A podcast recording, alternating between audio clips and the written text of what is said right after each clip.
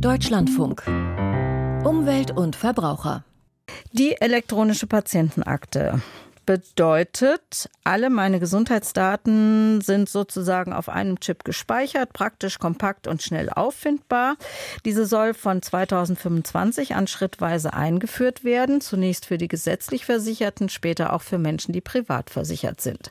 Gesundheitsminister Lauterbach setzt sich als Ziel, dass dann ungefähr 80 Prozent der gesetzlich Versicherten über so eine Akte verfügen sollen. Und diese Daten sollen auch für die Forschung zur Verfügung gestellt werden, und zwar in pseudonymisierter Form. Hartmut Pohl hat als Professor für IT-Sicherheit an der Hochschule Bonn-Rhein-Sieg gelehrt, arbeitet jetzt als Berater und gehört zu den führenden Experten für Cybersecurity in Deutschland. Herr Pohl, wie funktioniert so eine Pseudonymisierung? Ist pseudonymisiert das gleiche wie anonymisiert? Ja, so ungefähr. Das ist ein sehr schöner Begriff über, äh, über eine völlig äh, banale Tatsache.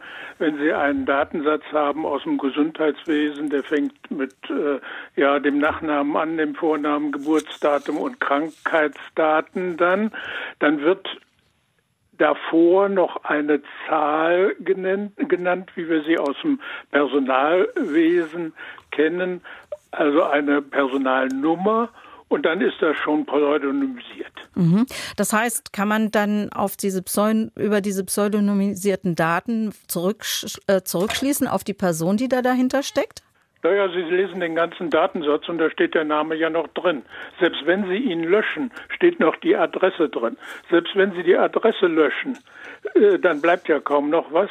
Dann können Sie aus einem solchen Datensatz sehr schnell auf die Person ähm, schließen. Wenn Sie sagen, die Person wohnt in Köln, in Müngersdorf, äh, von Beruf, äh, was haben Sie gerade gesagt, Professor, arbeitet mhm. in, da gibt es nur einen mhm. in Köln, Müngersdorf mhm. und nicht mehrere.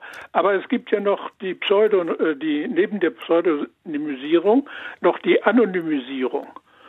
Und da ist nur der Unterschied, dass diese Personalnummer, die ja fest zu meinen Datensätzen bei jedem Arzt ja ist, mit fester Nummer, bei der Anonymisierung wird die Nummer gewechselt. Mhm. Naja, in jedem Fall steht eine Liste dahinter, wo der behandelnde Arzt sieht, unter dieser Nummer erwische ich den Pol.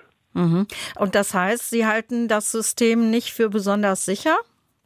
Überhaupt nicht. Mhm. Der Herr Lauterbach ist ja ein, äh, netter Kerl, aber das ganze Verfahren um die Patientenakte wird seit über 20 Jahren äh, diskutiert. Digitalisierung wird jeder Bürger sofort zustimmen, auch im Gesundheitswesen.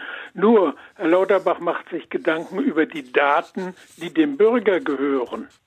Die gehören ihm ja gar nicht. Er kann Gesetze machen, wie er will, aber er kann doch nicht in meine Daten reinpushen. Es, es, steckt ja eine Idee, ein Sinn dahinter, dass zum Beispiel diese Daten der Forschung zur Verfügung gestellt werden sollen, äh, hat ja auch einen Zweck, einen Sinn für uns alle, einen Nutzen für uns alle. Das heißt, äh, und es gibt die Möglichkeit, äh, diese Daten nur abgestuft zur Verfügung zu stellen. Das ja, ist doch unbedingt förderungswürdig, natürlich. Mhm. Ich rede über die Technik, die völlig unzureichend bisher diskutiert worden ist oder umgesetzt worden ist gar.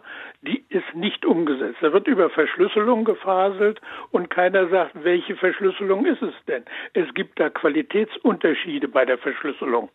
Da steht ein Programm hinter, eine, Software hinter der Patientenakte. Hat die jemals äh, jemand geprüft auf Sicherheitsaspekte? Da gibt es internationale Standards.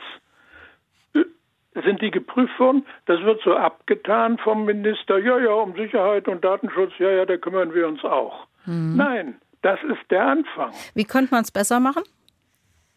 Kurz? Die Standards liegen da, die Software muss überprüft werden keine Frage.